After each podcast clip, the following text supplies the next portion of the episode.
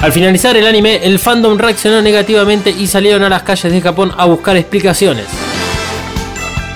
Por su lano, Studio Gainax respondió con dos películas. La primera, una review de los 24 episodios del anime, y la segunda, con un gran mensaje hacia los fans. Mucha frustración en este nuevo episodio de Evacast, donde analizaremos cómo se crearon Death and Rebirth y The End of the Evangelion. Evacast, episodio número 27. 24 cartas de odio. Bienvenidos a Evacast, el podcast que analiza Neon Genesis Evangelion, y quien les habla hoy responde al nombre de Dalmas. Me encuentro solo porque les traigo información previa a las películas y la verdad es que nos vamos a juntar para el análisis de las películas, especialmente la primera y la segunda. La necesidad de hacer este episodio radica en los sucesos que ocurrieron en Japón luego del final del anime. Y antes de meternos en analizar lo que sucedió en Japón, te recordamos que sigas a Mothercaster en Twitter y en Instagram, arroba Mothercaster, porque ahí subimos mucha información aledaña a este episodio y a los otros tantos que ya hemos sacado de Evacast. Y por las dudas también te avisamos de que eh, hay 26 capítulos ya analizados que corresponden al anime. Y a partir de este momento es que vamos a estar analizando las películas. Películas que tienen explicaciones de por qué es que fueron ellas. Así que dicho todo esto, metámonos a analizar lo sucedido previo a la creación de las películas. En el primer episodio de Vacas titulado Antes y después hablamos un poco sobre el final de la serie. Lo hicimos de una forma sutil y dando información verdadera pero incompleta. En ese entonces las palabras exactas fueron Vamos a discutir el final que obligó a los creadores a realizar una película para explicarlo. ¿Qué es lo que falta ahí para que la oración sea correcta? Falta la parte sobre los creadores de la serie que no hicieron la película solamente por la falta de explicación, o para cerrar varios lazos sueltos, sino que también las hicieron para atacar al fandom. Imagino que se estarán preguntando por qué Ano y el estudio Gainax eligieron ir contra los fanáticos, los que supuestamente son los consumidores del producto y que sin ellos no tendrían la plata o la reputación que actualmente tienen. Porque los fanáticos en realidad no son fanáticos, son otra entidad que superaron ese estado y todo lo que creen es personal. Cree que todo Evangelion fue hecho solo para ellos y de esa manera los creadores tienen que ser fieles al fanático que estuvo en todo momento presente. Hoy, en 2019, acá en Argentina, esta actitud se manifiesta masivamente. Por ejemplo, cuando estamos finalizando la primera temporada de Vacas, también está terminando la última temporada de Game of Thrones. Voy a irme un poco por las ramas para ejemplificar lo que sucedió hace 23 años, pero con un caso actual, el caso de Game of Thrones y de sus repercusiones. Como último disclaimer y a modo personal, la finalización de una serie está sujeta a muchos factores, algunos que no vemos y otros que no logramos entender. Por lo tanto, no creo en que el episodio que concluye una historia pueda borrar todo lo construido previamente. Si eso llegase a suceder, es porque la construcción tendría que haber mostrado otras falencias previamente. También tendemos a opinar cosas como que los personajes se merecían otro final, o no es así como uno lo hubiese terminado, y así sucesivamente. Mencioné Game of Thrones como ejemplo porque es una serie con bastantes años al aire, eh, con ocho temporadas, para hablar más precisamente, donde vimos crecer a los personajes en la serie y en la vida real, empatizamos con ellos y los hicimos propios. Game of Thrones es uno de los primeros productos de esta nueva era de consumo por streaming de series tan masivo, a través de HBO, Go, a pesar de que también está en el cable, pero lo estoy hablando desde un punto de vista del argentino. Eh, tanto fue así el, hype que hubo con, con, Game of Thrones que la presidenta Cristina Fernández de Kirchner en 2013 publicó un mensaje personal en su Facebook sobre la serie, también eh, Game of Thrones fue uno de los que cayó en las garras de los memes y por supuesto, como pasó con Evangelion, estaba lleno de teorías y de hipótesis. Todo esto agravado por los libros que cuentan solo una parte de la historia. Como aún no fueron completados, la serie en cierto punto se desvió de las escrituras originales, y solo continuaron contando la historia de los personajes ya planteados y de los más importantes. El punto es que tenemos un gran caldo de cultivo lleno de sueños y esperanzas de los consumidores que irá hirviendo a medida que la serie se acerca al final.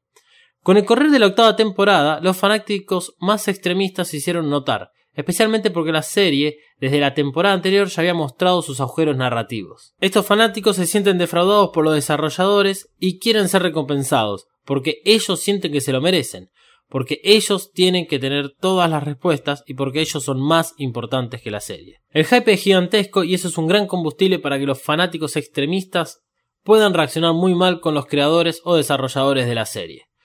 Todavía Game of Thrones no terminó al momento en el que se está grabando este episodio, y empiezan a aparecer hordas de fanáticos muy disconformes, que por ahora se hacen notar solo en las redes sociales con los memes o en los foros como Reddit. No se puede saber con certeza, pero tal vez no pasa mayores los accidentes que estos supuestos fanáticos pueden llegar a ser. El caso de Game of Thrones se da en 2019, con otro tipo de comprensión, así como con otra forma de hacer llegar la opinión que cada uno tiene, más que nada a través de las redes sociales. Casos similares fueron los finales de Los o Dexter, que si bien eh, tenían muchos seguidores y fueron muy controversiales los finales, eh, no tuvieron la misma respuesta masiva que podrían haber tenido hoy en 2019. Y por fuera de lo que son eh, las series, casos como las, las películas de Last Jedi, que es la octava película de Star Wars, o la reversión del clásico ochentoso Ghostbuster con el cast femenino. Estos casos eran similares a GOT, sufrieron su escarmiento en las redes sociales, en los foros y en páginas como IMDB y Rotten Tomatoes. Todo fundamentaron en que arruinaron algo que era de los fanáticos. Hay una gran diferencia entre arruinar una serie o una película porque está mal desarrollada o arruinarla porque uno se siente defraudado. Ahora sí, para dar un poco más de explicación sobre lo ocurrido en Neon Genesis Evangelion, 23 años atrás, cuando Evangelion terminó, todos estos fanáticos quedaron decepcionados. Mandaron cartas amenazantes a Ano y al staff de Gainax, así como también pintaron grafitis en la puerta del estudio. Por ese entonces, en una era previa a Google y las redes sociales, la gente realmente se tomaba el tiempo para ser crueles. Todos estos hechos ocurrieron al finalizar el anime en 1996, y como respuesta, casi un año después, salió la primera película desde los hornos del estudio Gainax, pero todavía les quedaba una segunda película con un mensaje muy claro. Lamentablemente no quedaron muchos registros que hoy podamos levantar desde internet para determinar realmente lo ocurrido entre los fanáticos y Gainax. Solo quedaron los recuerdos de aquellos que lo vivieron o algún otro diario japonés que relató la vandalización del estudio. Pero todo se volvió un asunto nacional cuando Eiji Otsuha, un crítico japonés, cuando envió una carta al diario Yomiuri Shimbun quejándose del final del anime. Como respuesta a las críticas negativas, Ano se plantó de manos y defendió su elección de las ideas artísticas para finalizar la serie. Sin embargo, toda la controversia alrededor de Evangelion nunca resultó negativa en términos de popularidad, sino que la elevó más, más y más. Ahora bien, venimos hablando de que el problema aparentemente fue el final del anime. Esos malditos dos episodios, el capítulo 25 y el capítulo 26, que rompen con toda la estética que acompañó los 24 episodios anteriores. Esos episodios que muestran una introspección y se olvidan de solucionar todos los cabos sueltos relacionados con los Evas, los Ángeles, Cele y demás. Es más, hasta incluso nosotros eh, en Evacas hablábamos acerca de que el episodio número 24 era como un final más del anime, a pesar de que faltan todavía dos capítulos por delante. Así que la pregunta es, ¿realmente la controversia se trataba de todo eso? ¿Se trataba solamente del episodio 25 y 26? ¿O hay más? Por supuesto que hay más. Como la idea es hablar de las películas, vamos a dejar de lado y para otro episodio el detrás de escena. El detrás de escena que tiene que ver con la producción de Evangelion y todo lo que fue la parte presupuestaria. Hay muchas discusiones en los foros sobre si los episodios 25 y 26 realmente o no sufrieron problemas presupuestarios, o si por ejemplo fueron decisiones artísticas, además de conflictos internos como hay en todo grupo de trabajo, y que durante la producción de Evangelion tuvieron que reeditar completamente todo un capítulo producto del ataque al subte con Gasarin. Que si recuerdan el episodio número 1 de Vacas, cuando hablamos de antes y después y vimos qué sucesos habían ocurrido en Japón, habíamos hablado sobre el ataque al subte con Gasarin y es uno de los motivos por los cuales lo habíamos puesto. Porque eh, aparentemente Evangelion iba a tener un capítulo destinado a algo que iba a pasar en un subte y consideraron que era un poco dramático meterlo en, en ese momento en Evangelion y presentarlo a la sociedad cuando realmente estaban todos muy preocupados por la situación que había ocurrido. Por lo tanto, nos vamos a concentrar en las expectativas de los fans para con los personajes, porque fue este el verdadero motivo de las amenazas y las controversias con el final de la serie. Evangelion, desde el primer episodio, lo hizo con un mensaje claro. Este no es un anime como cualquier otro. Se presenta al principio como un anime de la categoría mecha, con los personajes y las oportunidades para ellos de manera clásica, pero que sus reacciones son lo contrario a lo esperado. A esto hay que sumarle como todas las historias, contadas en otras series, películas y otros animes, que tienden a mostrar siempre la fantasía del héroe y cómo este personaje principal lo puede con todo, porque tiene una fuerza sobrenatural metida adentro, que la desconoce, hasta que en cierto punto de la trama donde explota y se transforma en lo que siempre estuvo destinado a ser. Destinado a ser es una gran frase para que tengamos en cuenta con lo que viene a continuación. El director de Evangelio, Hidekai Anno, presenta en su historia una situación completamente fantasiosa, llena de elementos sobrenaturales, pero con personajes que nos representan porque son personas comunes y sus reacciones son las mismas que tendríamos cualquiera de nosotros si por ejemplo estuviésemos delante del EVA 01 con tu padre obligándote a subir y pelear contra un alien. O sea, diríamos que no. Así como lo dice Shinji. Las expectativas con las que uno ve el anime son las mismas que usamos al ver otros productos, porque tenemos programado en la cabeza ese camino del héroe. Desde el primer episodio nos dicen que Shinji es el protagonista, pero no es héroe, es todo lo contrario. Después la serie continúa y evolucionan los personajes, además de los nuevos que se hacen presentes como Asuka. Ah, entonces ahora sí tenemos a la heroína que estábamos esperando. Asuka es fuerte, tenaz, enérgica y con un completo uso del Evangelion. Pero no, Asuka tampoco es una heroína, lo aparenta, pero tiene los mismos problemas que cualquier adolescente de 14 años. Luego los personajes comienzan a relacionarse entre sí, entonces esperamos que se enamoren, porque siempre pasa eso, ¿no? Asuka y Shinji deberían ser novios y juntos combatir contra los ángeles. Y si no son ellos dos, que, sea Shinji y Rei quienes se enamoran y salvan al mundo. ¿Les suena conocido esto, no? ¿Esto que estoy diciendo? Debería sonarles conocido porque no solo les acabo de contar la trama de cualquier historia, sino que es la planteada en uno de los universos alternativos durante la complementación, lo que Evangelion pudo ser, pero escogió no serlo. Esto fue lo que más molestó a los fanáticos, además de que los personajes femeninos, por ejemplo, no fueron sexualizados como se acostumbra en el manga o en el anime. Ya nos vamos a meter en todo lo que es la cultura waifu y otras más del mundo taku. Pero la cruda realidad es esa. Se esperaba a Asuka y a Rei como las chicas sexys, a Shinji como el hombre blanco fuerte y confiado que podía superar cualquier obstáculo en pos de salvar al mundo. El mundo. ¡Ja! Me río. Desde el primer instante nos dicen que el mundo está condenado. Pero nosotros, como estamos acostumbrados a los finales felices, creemos que será posible la salvación. Subestimamos entonces a la historia y debido a nuestras expectativas no vemos lo que realmente nos cuentan y de ahí vienen las frustraciones.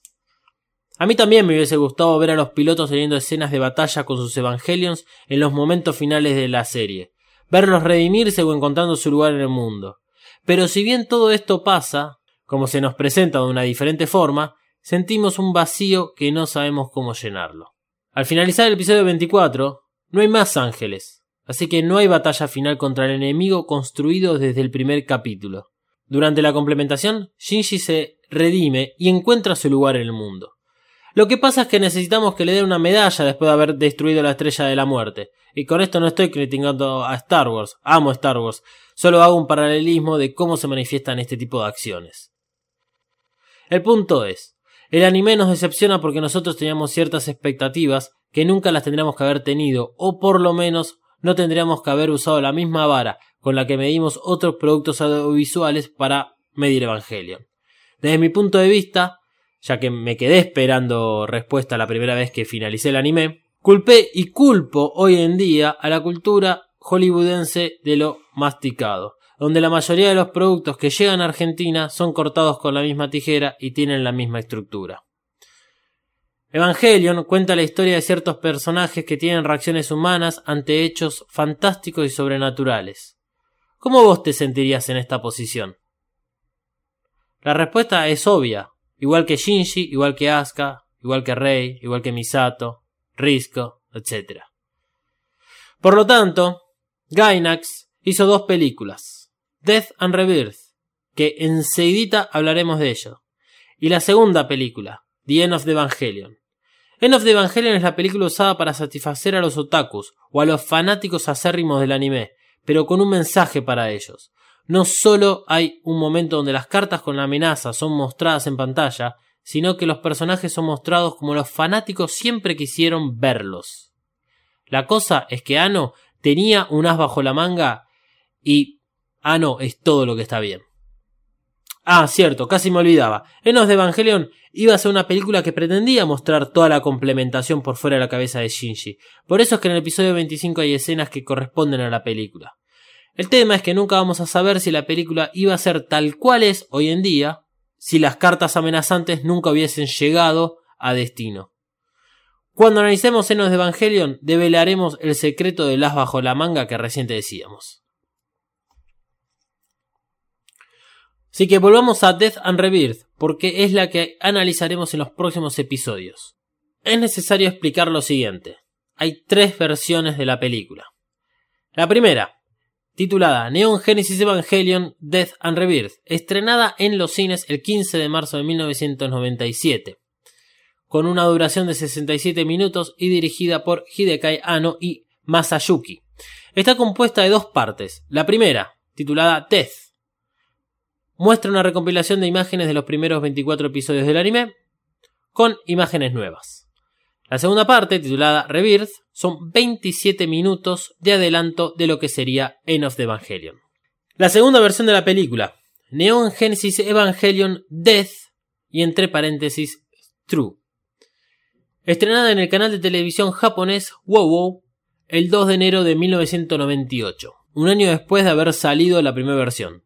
Esta versión, la titulada True, fue editada personalmente por Masayuki, removiendo mucho del contenido nuevo que presentaba la película. Este material adicional fue luego parte de las versiones extendidas de los episodios 21 al 24. O sea, cuando en Evacas analizamos y les, les decíamos que vean los episodios del Director Cut, es porque estuvimos viendo material que había salido originalmente en esta película. Y como su título lo indica, ya que solamente la parte Death no contiene los 27 minutos sobre End of the Evangelion. La tercera versión y la última que salió de esta película se titula Neon Genesis Evangelion Death True 2. Parece un chiste, pero es correcto. Salió a la venta el 8 de marzo de 1998, algunos meses después de la segunda versión. Pero esta nueva versión, esta tercera, la Death True 2, es de lo que se llamó Revival of Evangelion, algo así como el renacimiento de Evangelion, que unificó las dos películas. Lo que era la segunda versión, Neon Genesis Evangelion Death True, con unas mínimas ediciones, por eso que es la segunda versión, y la segunda película The End of the Evangelion. Sé que suena confuso, se va a ir entendiendo a medida que avancemos en, en este episodio. Luego de la salida de las dos películas, Death and Rebirth y eh, End of the Evangelion, considerado en los directores productores que se había llegado a la versión final del anime y de las películas, porque lanzaron un box set titulado Renewal of Evangelion, la renovación de Evangelion, que fue compuesto por 10 DVDs. Esto, este box set de esta forma salió solamente en Japón. Los primeros 8 discos correspondientes a los 26 episodios del anime con la versión del director incluida para los episodios del 21 al 24, mientras que los últimos dos DVDs son titulados Revival of the Evangelion y como explicamos antes son estas dos películas, o sea, la tercera versión de Death and Rebirth y The End of the Evangelion. ¿Por qué es que termina siendo importante toda esta explicación? Es porque al occidente, o sea, a nuestro lado del mundo, llegó este box set y estas versiones se tomaron para televisarlas. Por lo tanto, es muy probable que todos nosotros tengamos acceso a las versiones del Renewal of Evangelion, a pesar de que las películas las conozcamos como Death and Rebirth y The End of Evangelion, y no nos quede bien representado las diferentes versiones que tuvieron cada una. Últimos datos. La versión original de 1997 de Death and Rebirth, la que se estrenó en los cines, alcanzó un total de 1.87 billones de yenes, que es aproximadamente 17 millones de dólares, sin contar la inflación. Estos son datos que alcanzó en 1997. Como los tiempos de producción de la película se habían excedido, no llegaron a completar la película End of the Evangelion. Por lo tanto, Death and Rebirth, la, que, la versión que contiene los 27 minutos extras, esos eh, minutos eran los únicos producidos para la siguiente película. Por eso que cuando salió The End of Evangelion la quitaron de la primera versión y armaron la segunda versión de Death and Rebirth. Otro dato, la conexión de platino que llegó al occidente es solo una parte del Renewal of Evangelion. Solo contiene los 26 episodios del anime y las versiones del director para los episodios del 21 al 24. No contiene las películas y la calidad de video es tan mala comparada con el correctamente llamado Renewal of Evangelion. Este box set, el de platino, es de los más comunes que se puede encontrar en internet. Es por esto, al haber múltiples versiones y que solo alguna de ellas llegaron al occidente, es que hay muchos problemas con el tema de traducciones y subtítulos, porque no existieron originalmente, o sea, no fueron traducidos ni doblados por los productores del anime, no se encargaron de hacerlo, sino que fueron almas caritativas de internet que se dedican a traducir o a doblar este, las cosas porque tienen ganas. Con todo esto y para ya terminar este episodio, queremos decir que el análisis del próximo episodio de Vacas va a ser el que corresponde a la película Neon Genesis Evangelion Death True. O sea, el resumen de los primeros 24 episodios del anime y lo vamos a hacer sin privarnos de información. Solo vamos a dejar afuera los spoilers de la película End of the Evangelion. Porque si bien podemos hablar prácticamente de los primeros 24 episodios, sin tapujos, sin temor a, a espolear a nadie, es increíble, pero todavía queda información que nos la va a dar la última película y la que va a representar todo lo que sucedió en la complementación por fuera de la cabeza de Shinji. Con todo esto, nos despedimos y esperamos encontrarnos la semana que viene cuando analicemos la primera película Neon Genesis Evangelion Death. A ver, si querés, podés no escucharlo el episodio. Si querés, podés no ver el, lo, que es la película. Porque total son los 24 primeros capítulos.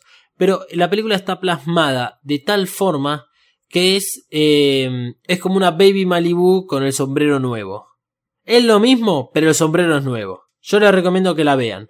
Para engancharse, en vez de Fly Me to the Moon, les vamos a dejar escuchando uno de los temas que, que se utiliza en la película, ya que la película plantea todos los sucesos a través de un cuarteto de cuerdas.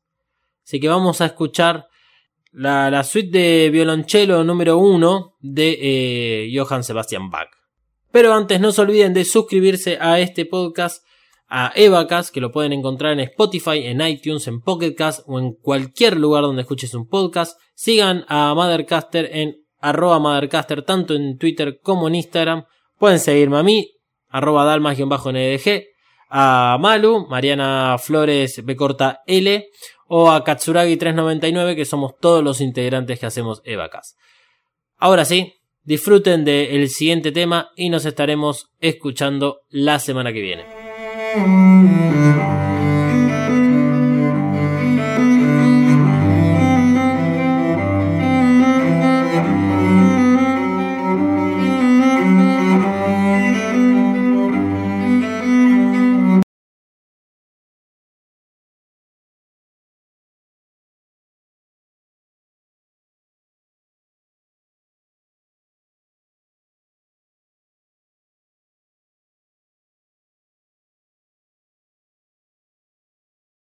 Evacas es una producción para Mothercaster hecha por Malu, Emanuel y Dalmas.